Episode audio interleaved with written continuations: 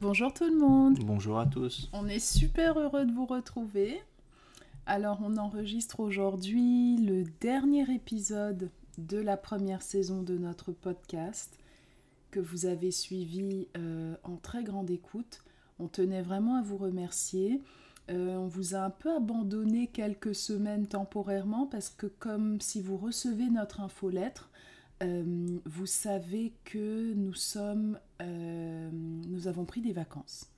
Oui, et comme on est une petite équipe, ben, c'est parfois dur de tout faire, mais c'est ça. On est là pour essayer de vous fournir un contenu de qualité pour un épisode un peu spécial aujourd'hui. Oui, un épisode un peu spécial euh, qui est de répondre à vos questions. Elles ont été très très très nombreuses. on essaye quand même de se limiter à un certain temps à chaque épisode. Alors, euh, on va y répondre. On risque d'en laisser certaines. On a déjà fait un tri. Mais en tout cas, on tenait vraiment à vous remercier pour toutes ces questions riches et pour toutes les réflexions en fait qu'elles nous ont amenées. Voilà. Voilà. Alors, première question, pardon, c'est celle de Olena euh, qui nous demande comment trouver l'âme sœur.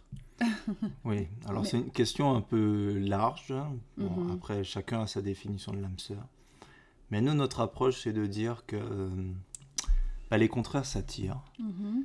Que euh, l'âme sœur, bah, si on prend notre exemple, Rose et moi, on a des fonctionnements assez différents, des intérêts assez différents. Là, je veux juste être clair, hein. je ne parle pas de culture ou de race, euh, mhm. disons-le franchement, je ne parle pas du tout de ça. Euh, je parle vraiment de, fonctionnement. Oui. Euh, puisqu'au final, on a quand même une culture assez proche. On est tous les deux français, malgré les apparences. Euh, mhm.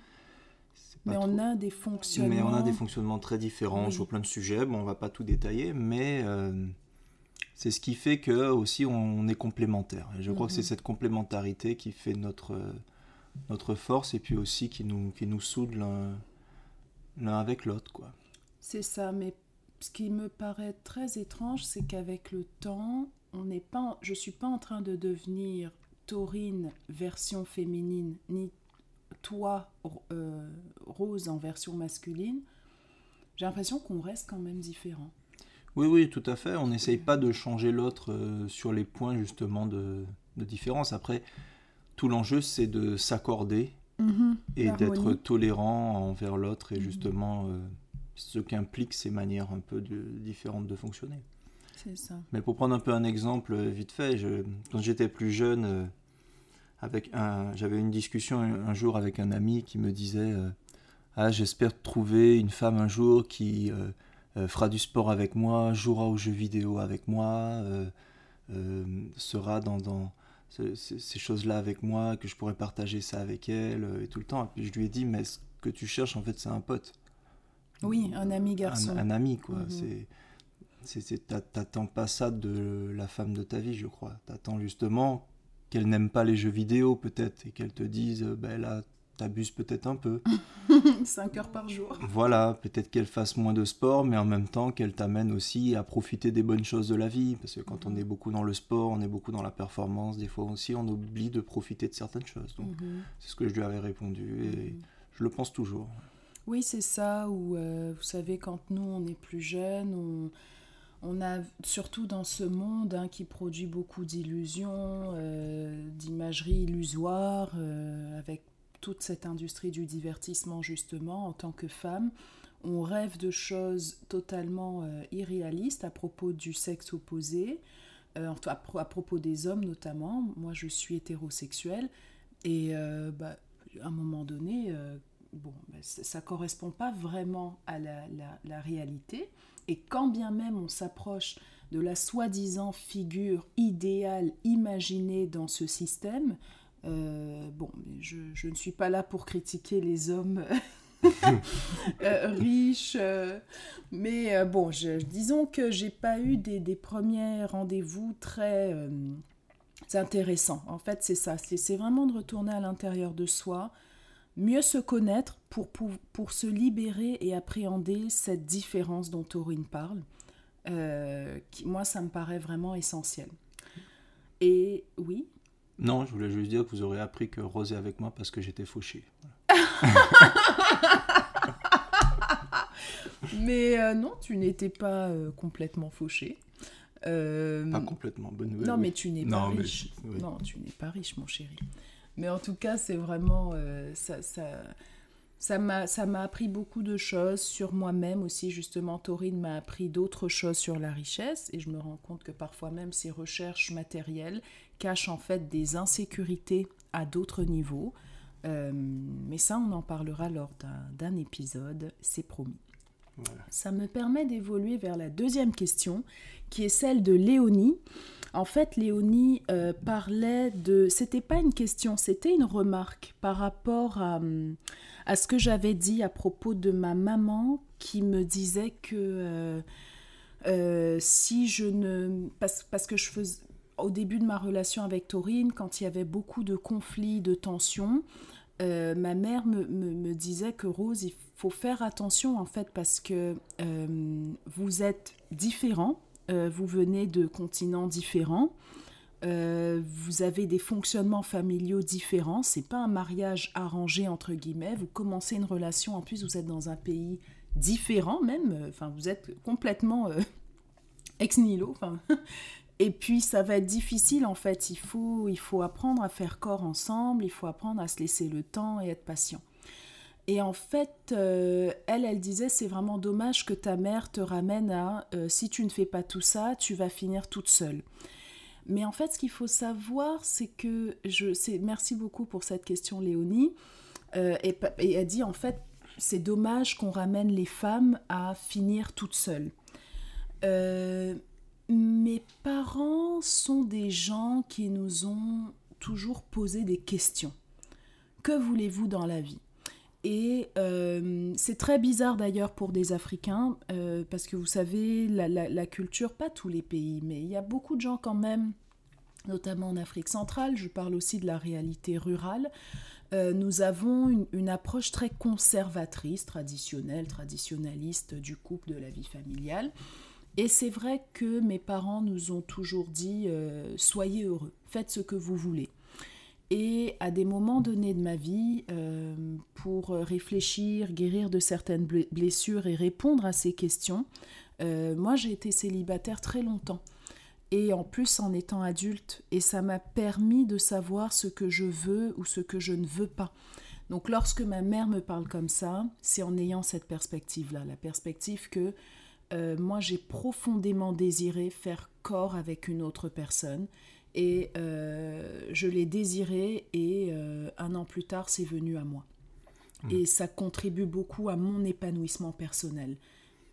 Je, oui, après, bon, je pense qu'effectivement, il y a certaines personnes qui sont mieux seules, mais je pense que c'est quand même extrêmement rare. Je mhm. pense quand même que l'homme est un animal grégaire, hein, l'homme et la femme, si vous voulez. On aime se regrouper. Donc, oui, donc on aime se regrouper. Euh, voilà, pas, un exemple bête, passer son anniversaire seul, c'est jamais, c'est rarement le fun. Mhm. Donc euh, voilà, donc je pense que c'est dur de trouver le bonheur seul, mais je pense qu'effectivement il y a quelques personnes qui ont des tempéraments très différents. Mhm et qui euh, préfèrent être seuls. Mais on a des amis qui sont comme ça et qui s'épanouissent très très bien. Euh, bah, ça dépend, il y en a qui le vivent plus ou moins bien. Oui, c'est vrai, c'est vrai. Euh, oui, oui, on ne peut pas éclater, oui, c'est vrai. Oui. en fait, c'est très... Je pense que c'est difficile, je pense que mhm. c'est difficile des, fois pour des gens qui sont seuls de casser leur solitude, ça c'est un autre problème. Oui, voilà. Et je pense pas que ces gens qui ont du mal à casser leur solitude soient classés dans les gens heureux en étant seuls. Je pense mhm. que les gens heureux en étant seuls sont, à mon avis, honnêtement, une, une, une infime minorité. Mhm. Et je peux comprendre que des discours de, de, majorité les dérangent, mais après... Euh, mhm. Non, mais c'est vrai que nous, dans notre entourage, on a, on a vraiment les deux modèles. Euh, et euh, c'est très intéressant, en fait, d'avoir aussi ces perspectives-là. Mais après, mm. nous ne sommes pas sociologues, ni anthropologues, ni sexologues, ou spécialistes, en tout cas, des relations humaines. Et euh, ça m'amène justement à la deuxième euh, remarque de Léonie concernant le fait que pendant, en fait, elle s'appuie sur les écrits euh, d'une auteure de la mouvance féministe québécoise. En fait, elle me dit que les femmes, à un moment donné, ont été très fortes, très seules. pourtant, elles se sont occupées à faire grandir leur famille. Elles ont été des piliers.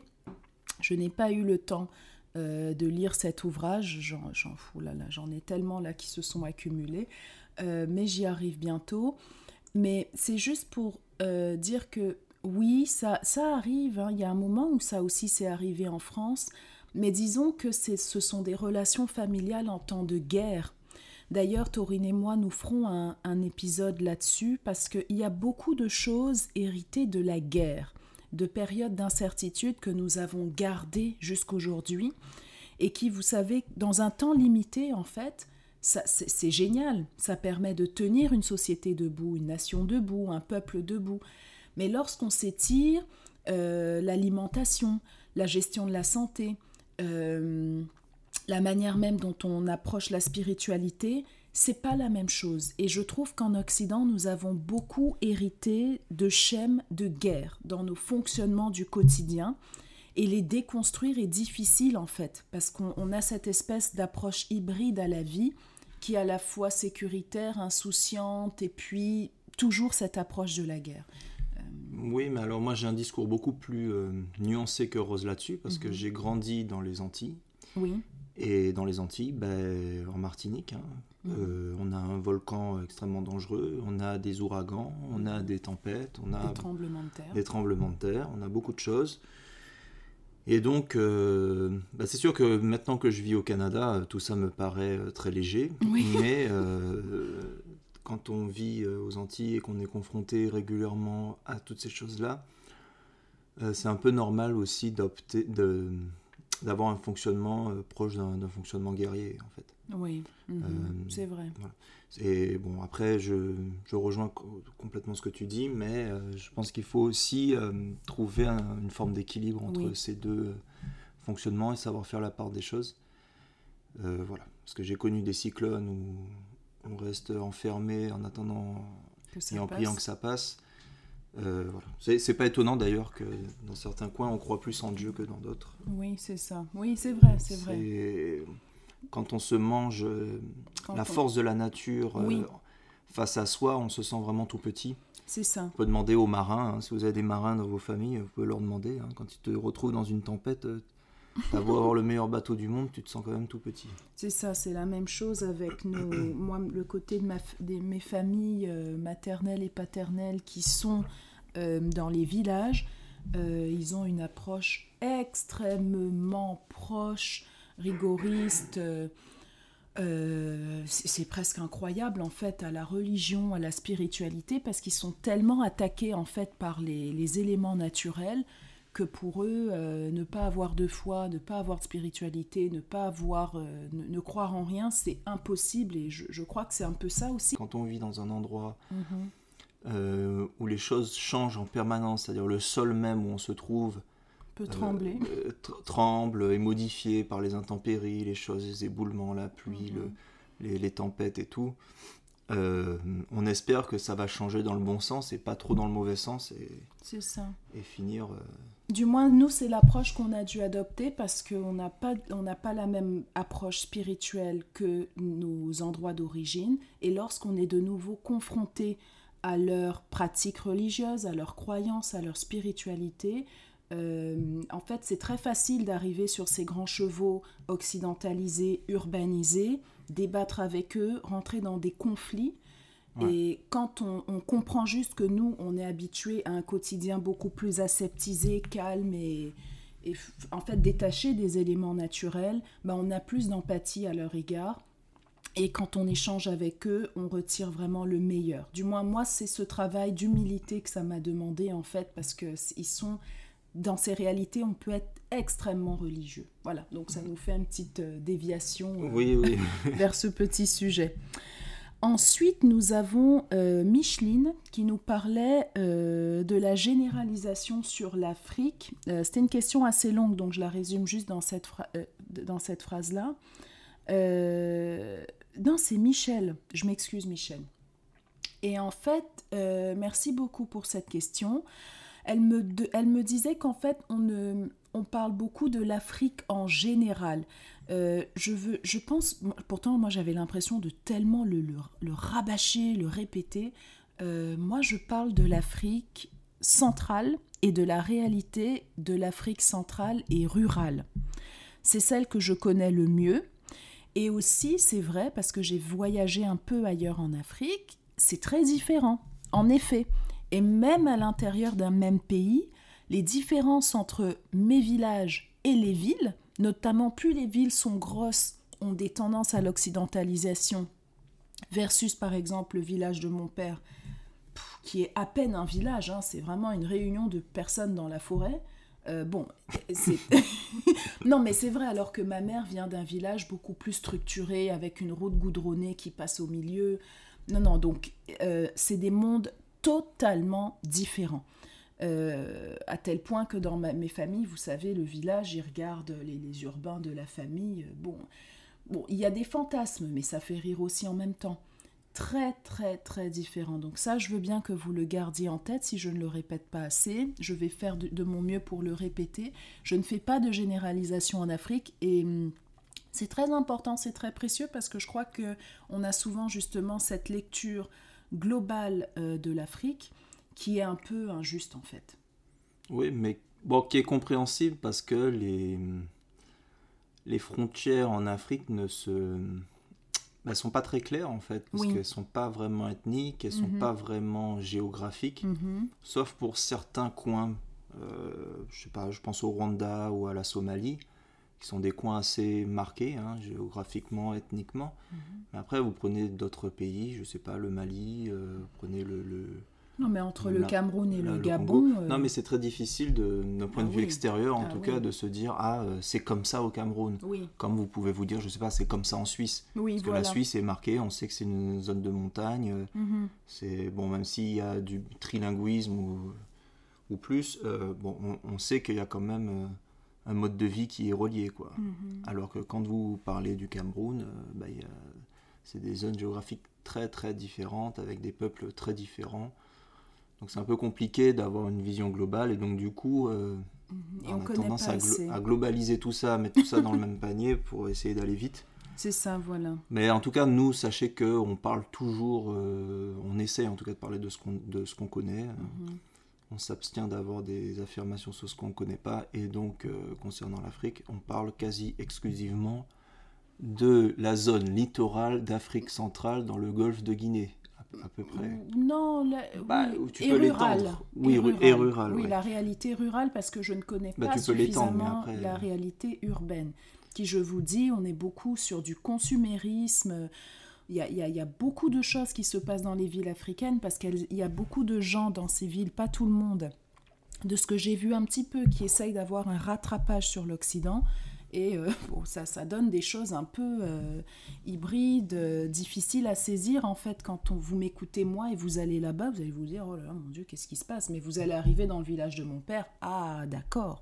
Et encore que dans les villages, je ne vous ai pas parlé des problèmes d'alcoolisme euh, des problèmes de dépopulation des villages, mais j'en parlerai lors d'un prochain épisode parce que je veux aussi que vous compreniez les dynamiques en fait actuelles. Oui, on aimerait vous parler un peu plus de ça, euh, mhm. peut-être même aller en voyage là-bas et vous montrer des choses. Euh, oui.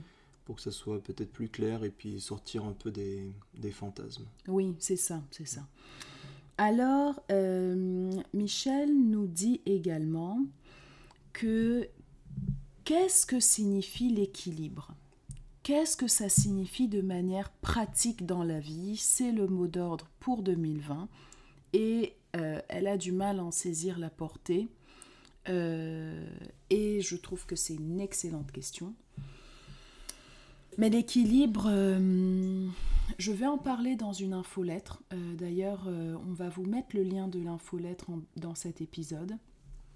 Euh, c'est très important. Je pense que l'équilibre aussi, on le trouve en, en allant explorer des pôles euh, un peu extrêmes. Et mhm. puis là, on se rend compte que, ok, il y a un juste milieu à venir trouver.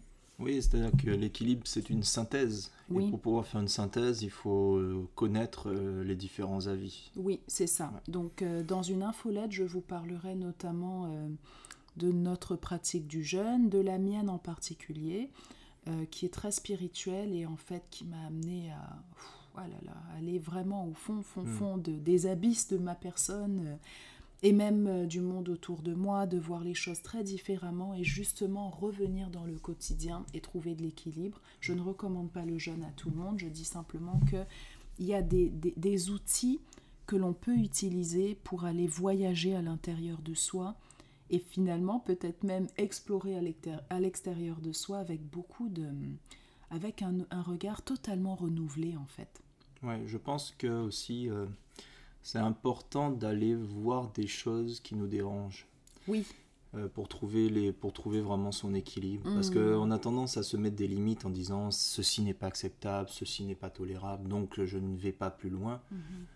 Bon, j'ai envie de vous dire, euh, une lecture ou euh, regarder une vidéo ou je simplement s'informer vont pas faire de vous un démon ou quelqu'un mhm. de machiavélique. Donc je pense que c'est important de, de s'informer, d'aller voir des choses complètement différentes, des choses qu'on n'irait pas voir. Par exemple, quelqu'un qui est convaincu qu'il euh, faut manger de la viande, je l'inviterais quand même à aller lire euh, ce qu'écrivent des véganes. Et puis l'inverse aussi, des gens qui, qui sont véganes. Qui sont véganes, d'aller lire par exemple sur les, systèmes euh, agricoles, agro-silvopastoral et se mhm. renseigner sur qu'est-ce que l'équilibre naturel et comment est-ce qu'il faut régénérer le sol. Mhm et que le sol a besoin aussi d'apports animaux. Donc euh, voilà, je, pense qu'il ne faut pas se voiler la face, il faut essayer toujours d'aller voir ce que l'autre dit et sortir un peu du, j'ai envie de dire, du débat télévisé, euh, sortir de l'émotion, quoi, sortir de la confrontation. Bon, parce que oui, effectivement, quand on est dehors, quand on est au travail, quand on est euh, en réunion de famille, oui, on a tendance à être dans la confrontation. Bon, mais c'est pas, je, la confrontation aide, hein, je pense que ça fait grandir aussi, mais c'est bien aussi de quand on sort de la confrontation, quand on est dans le confort de sa maison, euh, d'aller voir ce que les autres pensent sincèrement, se mettre dans leur fauteuil, mhm. aller sur leur site, aller mhm. voir leurs livres, aller et puis écouter, voir et puis prendre ce qui peut être intéressant dedans parce que je pense qu'il y a toujours des choses intéressantes. Pour bâtir son équilibre. Et ça par exemple, c'est quelque chose que typiquement pour revenir à la question d'Olena, trouver son âme sœur, à quoi ça sert, moi c'est quelque chose que Taurine m'a amené. Euh, il mm. n'y a que dans ce rapport d'intimité que j'ai pu euh, aller confronter euh, mes, mes, connaissances qui étaient les plus ancrées, réelles, même si j'avais déjà commencé ce travail un petit peu avant. il m'a beaucoup inspiré, par exemple, pour mes, mes recherches familiales. J'ai fait un certain nombre de recherches familiales pour comprendre des incohérences qui existaient. Je vous en parlerai. Euh, qui m'ont vraiment permis de briser beaucoup de narratifs, de pensées extrêmement limitantes dans lesquelles j'avais passé mon adolescence et ma vie de jeune adulte en France. Euh, ça, ça, ça, a été thérapeutique pour moi et des fois en allant chercher l'autre, il, y a, cette intimité amoureuse qui permet aussi d'aller se dépasser comme ça. J'aurais pas laissé un ami pénétrer dans mon univers comme ça, non. Mm. Euh, avec, il y avait beaucoup trop de fragilité pour moi. Il y a une question de confiance. Aussi. Oui, et de confiance aussi. Mm. Alors, euh, et donc Michel propose que je fasse une méditation un jour sur le podcast, notamment pour le sommeil. Euh, Michel, je suis tellement honorée euh, que tu parles de ça. En fait, je ne vais pas vous faire de méditation. C'est une technique plutôt de projection. mon père je, vous en parle pas. Les personnes qui nous suivent sur les réseaux sociaux, sur Facebook et Instagram, ont vu passer euh, il y a quelques jours, euh, je crois que c'était peut-être le 13 ou le 12 octobre, j'ai fait une publication concernant le, vécu de mon père, qui a une vie très euh, pénible, difficile. Il travaillait beaucoup lorsque nous étions en France, des métiers très pénibles.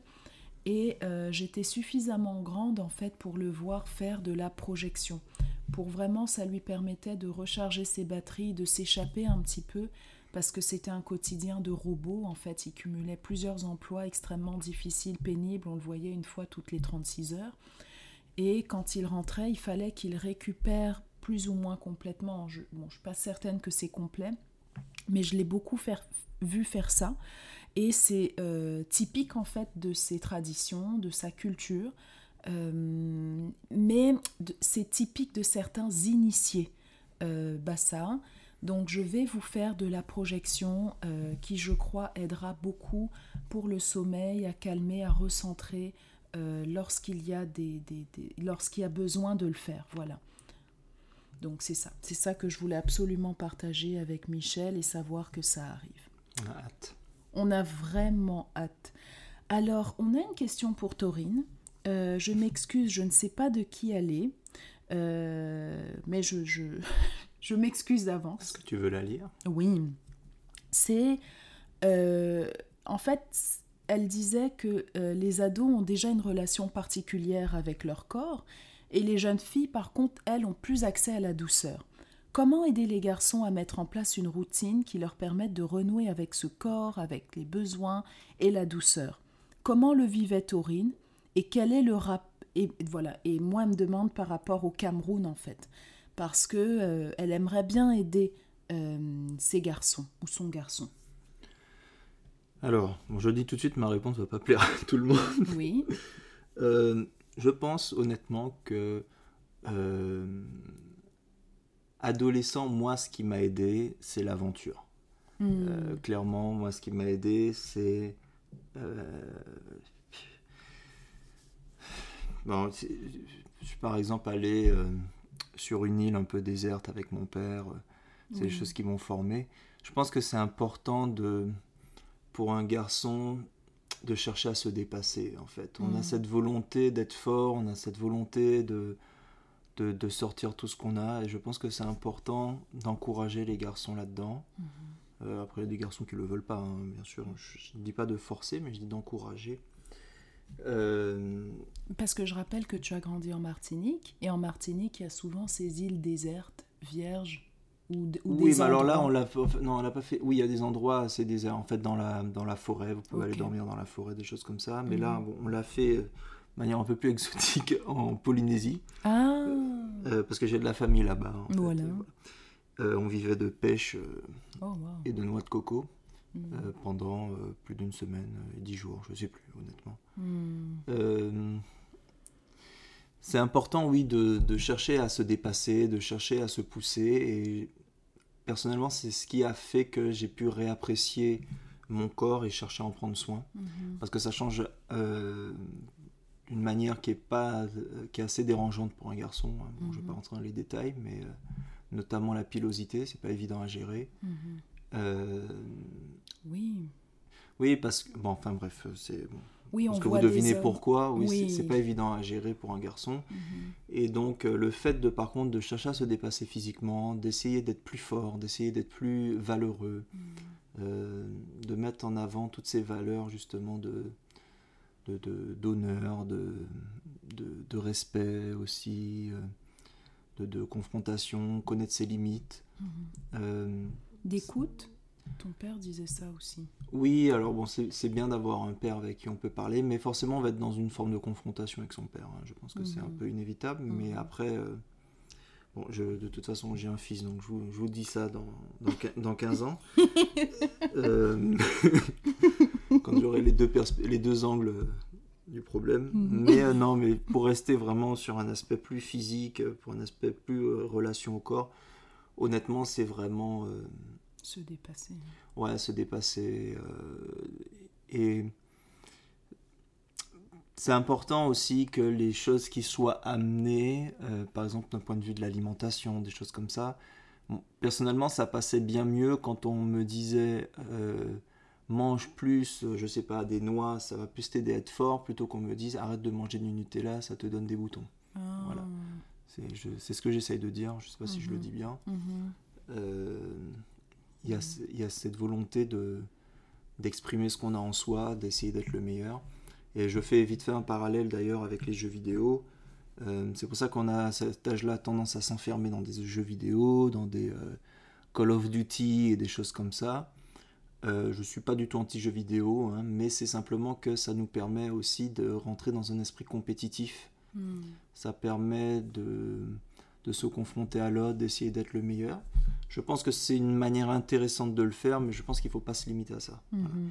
Et euh, on a, bah, moi je le vois, hein, certains jeunes qui sont très limités à ça. Il faut faire attention parce que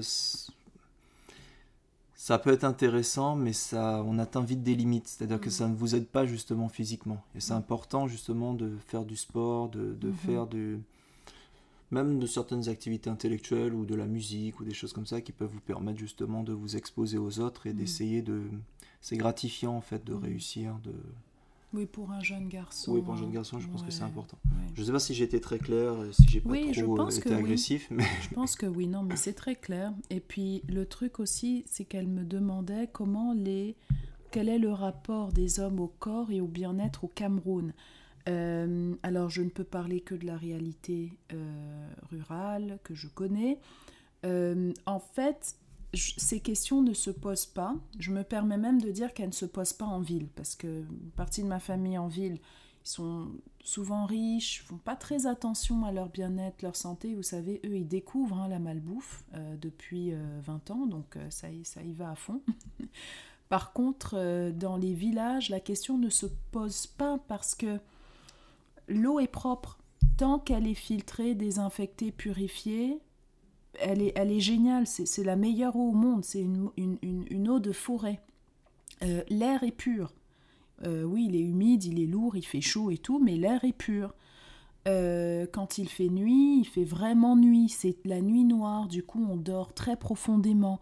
D'ailleurs, on, on dort de 20h à, à 4h du matin. Naturellement, on se réveille avec les petits poulets qui commencent à Ouais, chanter. sur les tropiques, les, les rythmes de vie sont beaucoup, beaucoup plus marqués. hein. Oui, et plus en lien avec la nature. Très vite, il fait chaud très fort, euh, Oui. très rapidement. il Oui. fait- Il, fait frais la nuit, mhm. très marqué, c'est beaucoup plus proche de la nature. ouais. C'est en fait c'est ça, on a un rythme de vie qui est collé à la nature. Donc les hommes aussi. Honnêtement, euh, je ne connais pas grand monde vivant sous les tropiques atteint d'insomnie. Ouais, c'est difficile. Il y en a un, mais Il n'y en en, a. pas beaucoup. Mhm. Honnêtement, comparé à ce que je vois en Occident, Oui, il n'y en a pas beaucoup. oui, non. Parce ok. qu'arriver à 6 heures, euh, vous, vous essayez de tenir jusqu'à 8 heures. À Mais 18 C'est heures, vraiment 20 heures, essayer de tenir. hein. Oui, très compliqué. À 8 heures, c'était. ouais, Non, non, on, commence déjà à s'effondrer. Au village, à 20h, c'est plié. hein. Terminé, euh, je veux dire. euh, Parce que quand vous avez transpiré toute la journée, Hmm. euh, vous avez pris euh, votre du, du- euh, du- le soleil qui tape bien fort sur votre coco sec, comme on dit. Euh, faut vous assurer que Dans les villages, les travaux très agricoles, fatigant, très fatigant. ouais, ouais. euh, les, la- les Ah, mais même travaux en tout ville, court. aller prendre un bus Oui. ou même des fois rentrer dans sa voiture, euh, Oui. on crève de chaud, euh, Oui. c'est très fatigant. Donc c'est très difficile de souffrir d'insomnie dans ces réalités-là. Il y a d'autres Euh, problèmes, mais l'insomnie, je trouve que c'est pas trop le problème. Mhm.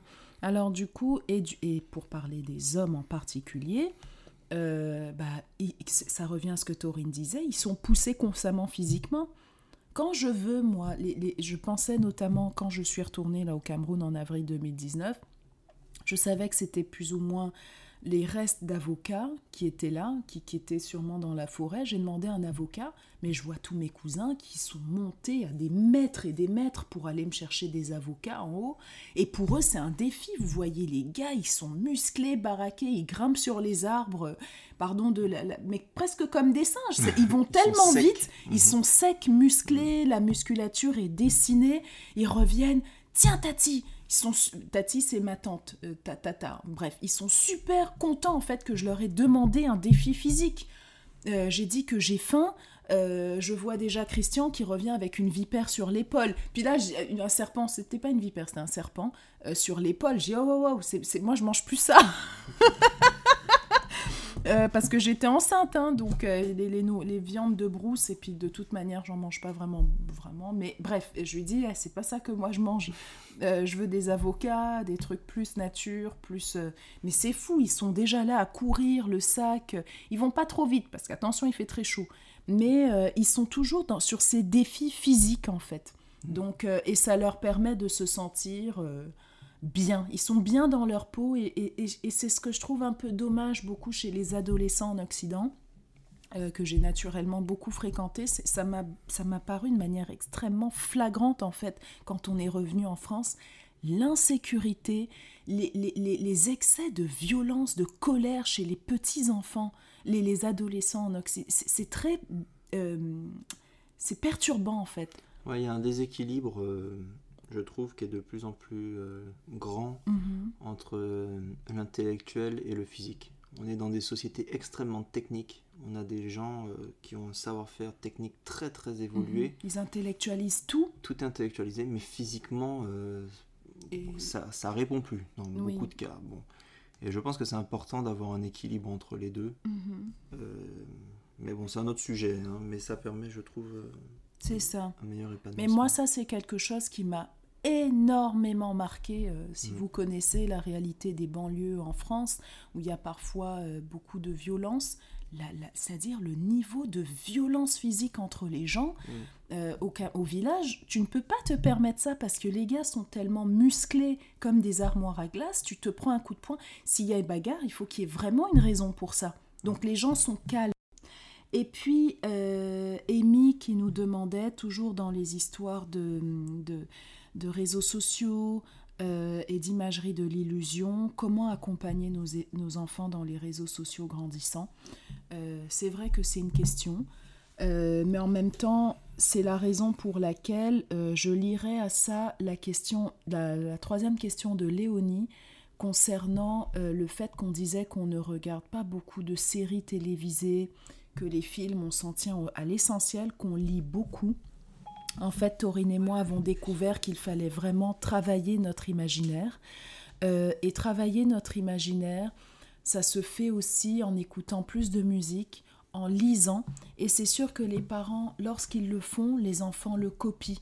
Et Taurine, c'est quelque chose qu'il a beaucoup reçu euh, de la part de ses parents. Moi, comme vous avez bien compris, mes parents travaillaient beaucoup, on était beaucoup en mode survie à cette période de notre vie où j'aurais pu absorber toutes ces choses-là en France, euh, dans des quartiers très défavorisés.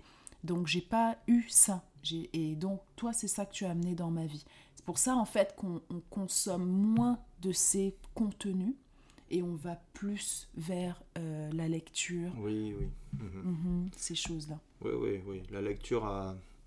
Bah, en fait, c'est, c'est- m- mes parents faisaient quelque chose de très simple c'est qu'à partir d'une certaine heure, on devait aller dans notre lit. Donc en fait, on devait être dans notre lit, je crois que c'était à 8 heures. Mais on avait le droit d'éteindre les lumières à 9 heures, uniquement si on lisait un livre. Voilà. Donc euh, voilà. c'est pour ça qu'on a. euh, C'était pour nous une manière d'échapper au dodo quand on est petit. On veut absolument euh, rester éveillé. Bah, pour nous, on pouvait rester éveillé si on lisait. Et Mhm. puis on avait. Mes parents ne nous mettaient pas de budget sur. Parce que j'ai jamais eu d'argent de poche ou toutes sortes de trucs, mais par contre on n'avait pas de limite vraiment de budget sur les livres à partir du moment où on les lisait. Mhm. On peut avoir le suivant, il fallait avoir lu le précédent. Et on, pou- on avait carte blanche euh, sur les livres. Mhm. Bon, c'est une chance, hein, je le dis tout de suite, tout le monde ne peut pas faire ça. Mais c'est une énorme chance qu'on a eue et c'est pour ça qu'on lit beaucoup. Et que. Bah ça, je l'ai trouvé chez toi. hein. Ouais. Lire autant, je Oui. lisais déjà Puis vite beaucoup. aussi, parce que Oui. c'est- c'est quelque chose que tu apprends en fait. Oui. Mais toi, tu lis Taurine, lis très très vite. Un livre de 300 pages, c'est bouclé en deux jours. hein. Avec seulement quelques Si j'ai le temps, parce que maintenant avec Louis, c'est une autre histoire. Bah, tu le fais toujours, je le vois, je suis Oui, témoin le de soir, ça. un peu, oui, oui, oui, non, il le fait. non, mais je dis, il faut trouver le temps. C'est ça. Et Amy pose une question très juste euh, que me posait également Florence, c'est comment accompagner nos enfants justement quand la- l'école même prône cette technologie? Euh, les enfants à qui on demande de créer des comptes Instagram parce que c'est plus simple euh, pour suivre les activités de groupe, etc. Puis quand ils n'y sont pas, ils se sentent exclus. Euh, ça, c'est compliqué. Puis je me permets de vous dire que nous sommes à un moment pivot hein, de l'histoire de l'humanité, euh, de notre évolution en tant qu'être humain. Je parlais justement encore cette semaine sur nos réseaux sociaux qu'il va falloir cesser de faire humain pour devenir des êtres humains. Et l'éducation, elle est au cœur de cela. Il va falloir que l'école, euh, si elle survit à tout ce contexte, qu'elle ressemble à nos véritables aspirations d'être humain et non plus nos aspirations de, de, de, de, ce fonctionnement robotique de faire humain sur deux pattes. voilà. Euh, ça va être important de réinvestir ces espaces-là si on veut les faire survivre, vivre après tout ce qui se passe, euh, parce qu'ils pourraient fermer, hein, je veux dire, on est en train de transformer les modes d'éducation, là, durablement. Ouais. Et bon, pour les réseaux sociaux, euh, je compléterai en, en disant que je crois que les réseaux sociaux en fait vont, sont de- en train de se banaliser et que Oui. leur banalisation implique aussi que justement savoir fonctionner sans sera une richesse. Mm. Et donc, euh, si vous réussissez à communiquer sans réseaux sociaux, si vous réussissez à générer des revenus sans réseaux sociaux, à voir vos familles sans réseaux sociaux, je pense que ça sera une richesse. Parce que ça veut dire que vous cultivez aussi euh, d'autres aspects relationnels. Donc, euh, bon, je comprends que ça prenne beaucoup de place, c'est difficile et c'est vraiment une question nous-mêmes en tant que jeunes parents. C'est vraiment une question qu'on se pose très souvent. Mais en même temps, nous, notre façon d'y répondre, c'est de dire il faut absolument qu'on qu'on donne des alternatives en fait, qu'on donne d'autres mhm. choses. Vous savez, c'est comme pour les jeux vidéo. Hein. C'est euh, le, fait d'avoir un jardin faisait qu'on jouait moins aux jeux vidéo. C'est ça, voilà. Mais vous, c'est un jardin, euh, il y avait des, des, fruits. Oui, c'était tropical, c'est autre chose. Mais euh, le fait de pouvoir avoir un accès à l'extérieur comme ça faisait qu'on jouait moins aux jeux vidéo. Et je pense que, bah, je sais pas, j'idéalise un peu, mais mettons, vous vivez dans un petit village avec, où il y a plusieurs familles ça fait que vous avez moins besoin de réseaux sociaux. Parce que mhm. les enfants peuvent encore aller taper à la, porte du voisin pour aller mhm. jouer au, football ou au soccer. Mhm. Et vous n'avez pas besoin de se donner rendez-vous euh, euh, sur Instagram ou je ne sais pas quoi. Voilà. Et eh ben c'est ça. Et Imprimer ses photos aussi pour les montrer à la famille plutôt que de tout poster sur Facebook. Oui, c'est ça. C'est aussi, euh, ça permet de passer un moment en famille auprès du feu et de regarder des photos. Et c'est ce qui m'amène justement à la question suivante, en fait, qui est en deux qui est de dire comment justement mettre nos enfants dans des réalités de communauté de parents, communauté d'enfants, avec moins cette pression du like, euh, les illusions sur le web et tout. Mais en fait, ça revient à ce que je vous dis, nous allons devoir apprendre à cesser de faire humain et être des êtres humains. Et ça va nous demander de nous arracher littéralement à beaucoup de choses que nous croyons, nous pensions être euh, déterminantes, importantes, pivots, euh, euh, des ancrages pour vraiment aller se mettre dans, la réalité de ce qu'est un être humain. On va la définir ensemble. Vous comprenez que nous, on, fait aussi ce podcast pour ça, parce que je crois que sans Louis, on, ne serait jamais venu sur ce terrain. Mais notre enfant nous pousse à nous dépasser. Notre enfant nous pousse à croire qu'il y a une autre humanité possible et cette personne dont je n'ai pas noté le nom, je m'excuse, demande notamment à dire comment on peut aider les enfants à mieux euh, se saisir du soutien aux communautés noires euh, qui vivent dans la, discrimination. Euh, ça, je, je, dédierai un épisode à ce sujet parce que avant, si vous voulez, j'attendais que des gens s'occupent de ce problème et en fait, je l'ai pris en main de manière très radicale.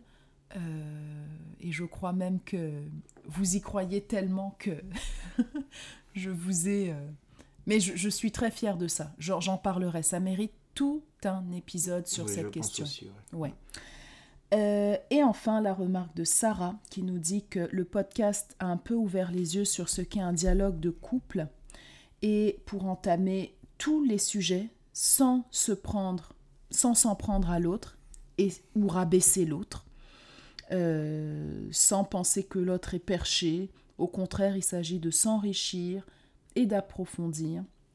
Merci de donner l'exemple et de m'aider à élever mes standards. Et c'est ça, euh, si on ne revient pas à l'intérieur de nous-mêmes et dans les connexions, les relations, les unions que nous avons avec les autres, qu'elles soient amoureuses, amicales, familiales, sociales, euh, tout ce que nous avons, nous n'avons rien face au monde qui est en train de se dessiner. C'est notre message en fait, et c'est pour ça qu'on fait ce que nous, c'est pour ça que nous faisons ce que nous faisons. Voilà.